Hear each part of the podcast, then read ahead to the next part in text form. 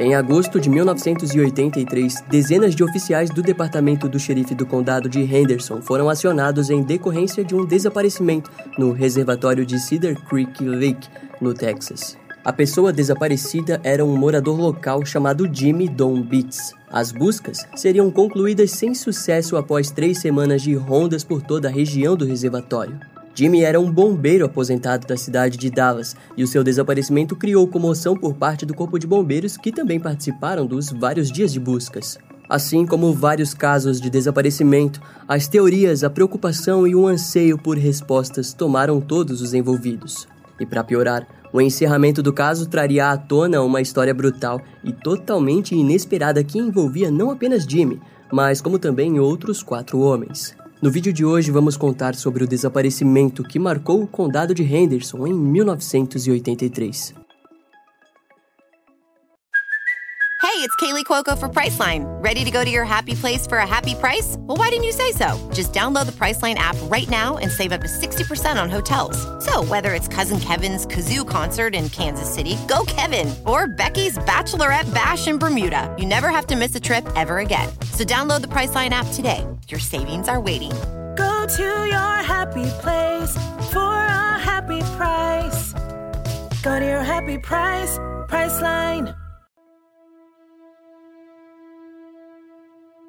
Recém-aposentado do Corpo de Bombeiros de Dallas, Jimmy Don Betts estava em um bar em meados de fevereiro de 1982 e lá ele conheceu uma garçonete um pouco mais jovem que ele, chamada Betty Lou Donovan. Pouco tempo depois, os dois começaram a sair e namoraram por cerca de seis meses. Até que no dia 19 de agosto do mesmo ano, eles decidiram se casar. Jimmy possuía uma casa própria, mas com o casamento decidiu se mudar para o pequeno trailer de Betty. Além do amor, o motivo daquilo também havia sido porque o trailer ficava na beira de um lago. Aquilo era perfeito para Jimmy, que possuía um barco e decidiu atracá-lo ali. Com a vida de aposentado iniciada, tudo indicava que ele seguiria o restante de sua vida com tranquilidade. Mas, no entanto, no dia 6 de agosto de 1983, Betty relatou o desaparecimento de Jimmy. E cerca de seis dias depois, dois pescadores estavam velejando quando notaram um barco familiar próximo à praia de Redwood. O barco estava estranhamente livre e prestes a bater em qualquer coisa que se aproximasse. Os homens decidiram chegar próximo ao barco e foi então que notaram que o motor do mesmo havia sido retirado retirado. Em pouco tempo de análise, viram que uma das hélices estava cortada. Então, eles entraram no barco e lá encontraram uma licença de pesca jogada no chão do barco em nome de Jimmy Don Beats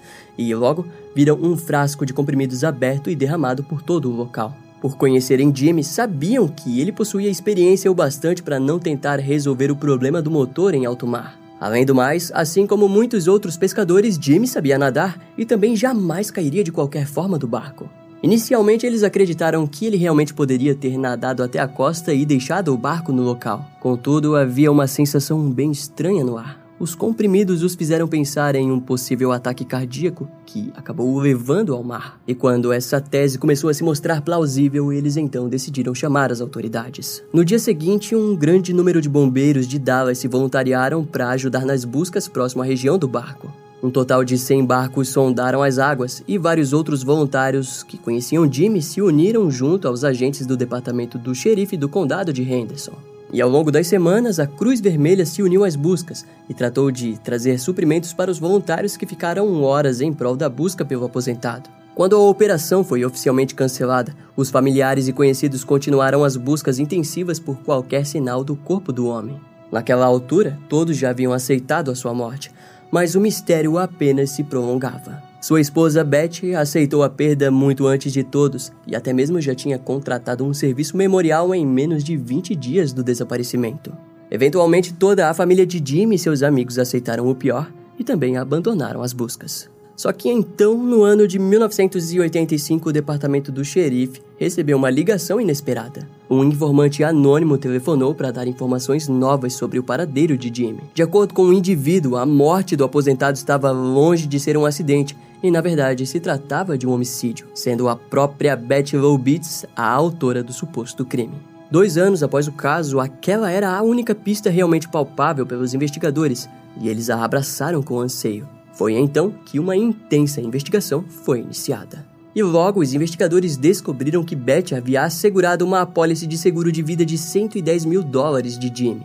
E para aumentar ainda mais as suspeitas, o aposentado também tinha criado um plano de pensão de 1.200 dólares por mês, onde Betty estava lutando na justiça para conseguir.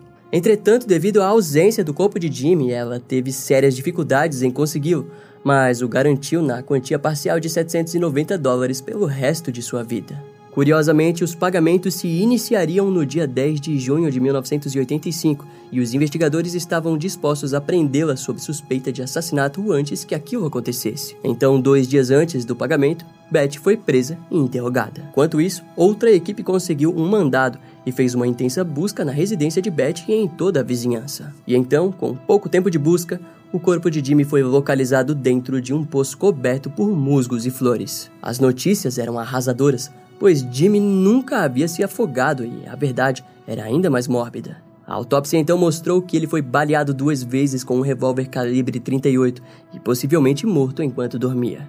A equipe forense, ao terminar as buscas, encontrou mais vestígios, os quais apontaram para um galpão de armazenamento na parte dos fundos da residência de Beth. Nas redondezas foram encontrados os restos mortais de outra pessoa. E no mesmo dia, os restos foram identificados como pertencentes a Doyle Wayne Berker, outro ex-marido desaparecido de Betty. Assim como Jimmy, Doyle foi baleado cerca de três vezes e possivelmente também foi morto enquanto dormia. Doyle estava desaparecido desde 1981 e todos acreditavam que ele tinha sumido por conta própria. Principalmente devido à história que Beth costumava contar de que ambos haviam discutido visceralmente, até que ele disse que sairia para comprar cigarro e nunca mais retornou. Conforme essa série de informações era liberada, a pessoa anônima se apresentou às autoridades. Se tratava de um dos próprios filhos de Beth, Robert, que contou que não apenas ele, como também sua irmã Shirley, haviam ajudado Betty a enterrar o corpo de Doyle em 1981 e o de Jimmy em agosto de 1982. Robert relatou que sua mãe um dia simplesmente disse para ele demorar para voltar para casa, porque mataria Jimmy. Cerca de três horas depois, ao retornar, ele descobriu o corpo baleado do seu padrasto e decidiram fingir que um acidente de barco tinha acontecido. Robert foi até o barco, arrancou o motor e cortou uma das hélices enquanto Betty espalhava os documentos e os comprimidos pelo chão.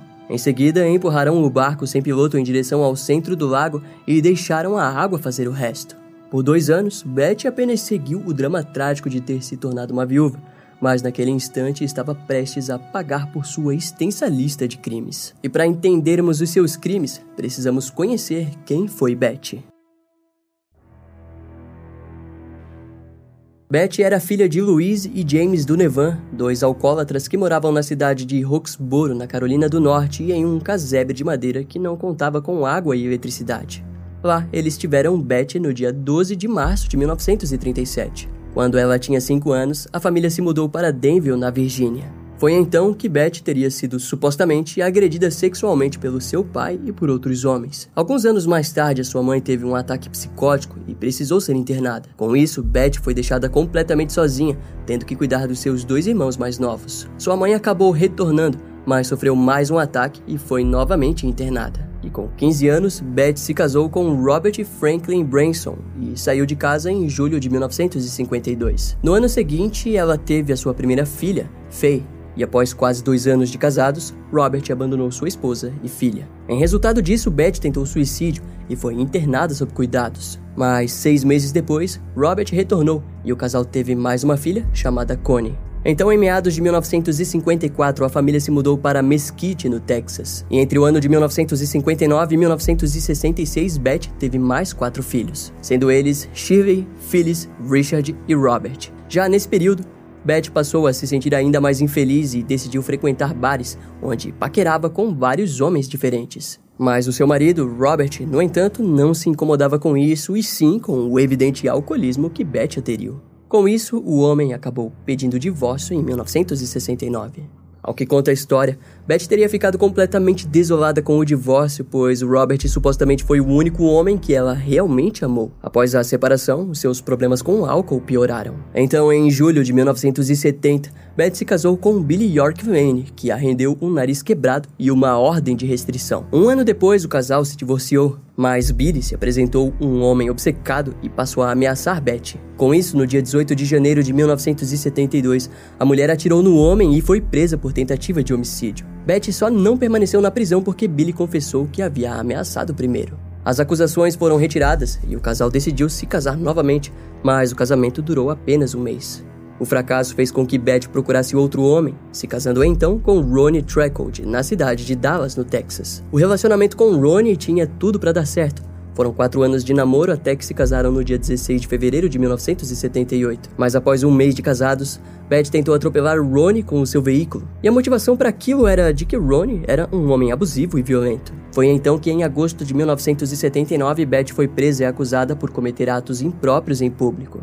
Na delegacia, ela explicou que estava apenas frequentando um clube de topless e que não havia feito nada do tipo. Ronnie não gostou nada daquilo e então pediu divórcio. Alguns meses depois, Beth já se casaria com Doyle Wayne Barker. O casamento duraria pouco mais de dois meses, até o desaparecimento de Doyle, no início de 1981. Diante de todos, a única que sabia o que tinha acontecido era Shirley, que se lembrava bem da conversa com sua mãe.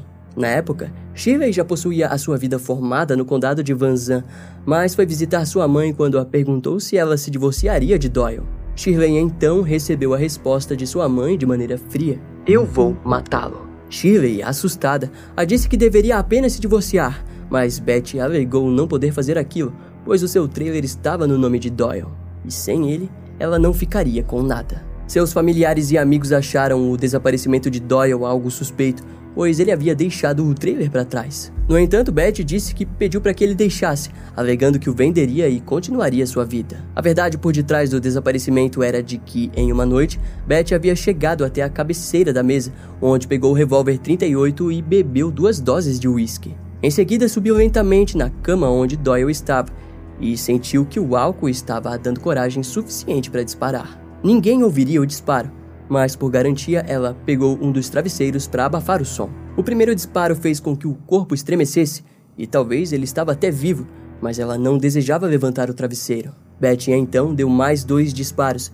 e Doyle soltou seu último gemido, que talvez tenha soado mais alto do que o próprio tiro. Na noite do assassinato, Beth passou a madrugada quase que em claro para limpar todo o lençol da cama, toalhas, travesseiros e a sua roupa de dormir. Então ela tomou um banho quente e limpou o sangue de todo o seu corpo. Ao deitar na cama, Beth dormiu como uma pedra e satisfeita por ter se livrado de algo que considerava péssimo para sua vida. No dia seguinte, Shirley encontrou sua mãe e soube de todos os detalhes. Juntas, elas levaram o corpo de Doyle para o quintal e o enterraram em uma cova que já estava pronta há dias. E mais tarde construíram algo em cima, e Beth estava confiante de que ninguém descobriria sobre o verdadeiro fim de Doyle. Foi então que, em 1982, ela trombou com Jimmy Don Beats no bar, o qual receberia um destino tão parecido quanto o de Doyle. Os seus atos a levariam para o dia 11 de julho de 1985, quando foi acusada oficialmente pelo assassinato de Jimmy. A motivação do crime foi registrada como uma forma de conseguir ganhar todos os benefícios da apólice de seguro da vítima, mas ela tentou alegar que só teria descoberto sobre as apólices 18 meses depois do desaparecimento do seu marido. No entanto, a testemunha e membro do Corpo de Bombeiros de Dallas, Danny Burris, contou que pouco tempo depois do desaparecimento de Jimmy, ela o procurou para perguntar sobre os benefícios que teria caso não encontrassem o corpo. Além de que Danny contou que um dia encontrou Beth completamente distraída e festejando, enquanto todos se preocupavam com o paradeiro de Jimmy. Quando o julgamento começou, a acusada se virou contra um dos seus filhos e disse que ele era o assassino. No tribunal, a promotoria ganhou liberdade para falar sobre o caso de Doyle, mas não possuía uma acusação formal devido à falta de provas. De início, Beth também acusou Shirley pelo assassinato de Doyle. Em contrapartida, Shirley testemunhou contra sua mãe e contou sobre os planos que Beth havia contado de como faria para matar Doyle. Shirley admitiu diante o júri que ajudou na ocultação do corpo de Doyle, mas também disse que a mãe ter o matado enquanto dormia dificilmente poderia ser chamado de autodefesa. A defesa chamou o na época novo namorado de Beth, Ray Bonney, que testemunhou que sua namorada era inocente e que nunca demonstrou nenhum tipo de desvio de personalidade. E curiosamente alegou que ela nunca deixou que ninguém cortasse a grama do quintal. No dia 11 de outubro de 1985, o júri a considerou culpada pelo assassinato de Jimmy Don Beats. Sua sentença foi a morte. Porém, mais tarde, o Tribunal de Apelações Criminais dos Estados Unidos reverteu a sentença e a promotoria pediu um novo julgamento. Em 1989, a sentença de morte de Beth Low Beats foi mantida. Os jornais deram a notícia: Beth seria a primeira mulher a ser executada no Texas desde 1963. Os familiares de Jimmy ficaram satisfeitos com a sentença. Ao mesmo tempo, várias pessoas acreditavam na inocência de Beth. Entre eles, Bri Bucknan, membro do Conselho de Violência Familiar do Texas, que relatou acreditar que Beth sofria de transtorno de estresse pós-traumático e que fez a cometer todos os crimes. Por aquele motivo, para muitos, a sentença de morte era totalmente injusta. Quando Beth se deu conta daquilo, ela decidiu que tentaria lutar mais uma vez. A equipe de defesa tentou lutar, mas nem mesmo o governador George Bush aceitou conceder clemência à assassina Betty. Na época da sua campanha para presidente, George Bush recebeu várias ligações sobre a sua decisão. Contudo, ele manteve a sua postura e disse que a opinião popular não ganharia diante o sistema judicial dos Estados Unidos. Ele alegou que acreditava que o sistema havia revisado o caso várias vezes e que a sentença estava correta. Até mesmo o Conselho de Liberdade Condicional e Perdões do Texas anunciou ao dizer Betty Lobitz nunca confessou ou mostrou remorsos por suas ações e não mostrou evidências suficientes de que a violência doméstica a levou a cometer o crime. No dia 24 de fevereiro do ano 2000, Betty recebeu a injeção letal. Não houve refeição final e nem últimas palavras. Diante de todos os espectadores, Betty evitou contato visual, mas sorriu para os seus familiares. Na época, a criminosa possuía cinco filhos vivos, nove netos e seis bisnetos. Antes do dia da execução, Beth disse que esperava que eles lembrassem dela como a amante matriarca da família. E disse sentir tristeza por ter causado dor nos familiares de suas vítimas. E também alegou que não era a verdadeira responsável por aquilo. Algumas fontes dizem que durante os seus anos no corredor da morte, Beth sentia pavor do dia da execução. Diante aquilo, muitos achavam que ela surtaria, mas sua calmaria a garantiu um procedimento de 10 minutos. Betty Lou Beats foi declarada morta às 6h18 do dia 24 de fevereiro de 2000. Ela possuía 63 anos e era a presa mais velha a ser executada pelo estado do Texas. O seu corpo foi cremado e espalhado em cima do túmulo de sua mãe. O filho de Jimmy, James Don Beats, relatou que a execução de Betty não traria o seu pai de volta, mas mesmo assim sentiu que a justiça havia sido feita. James também deixou claro que acreditava que o seu pai não havia abusado de Betty, mas que se tivesse, ela poderia ter lutado diferente frente aos abusos e não simplesmente matado de forma tão fria e covarde. Ao fim, ele diz lamentar que Betty Beats foi relembrada por todos esses anos, enquanto seu pai apenas foi cada dia mais esquecido por todos. Esse caso vai ficando por aqui. Eu espero que você tenha gostado.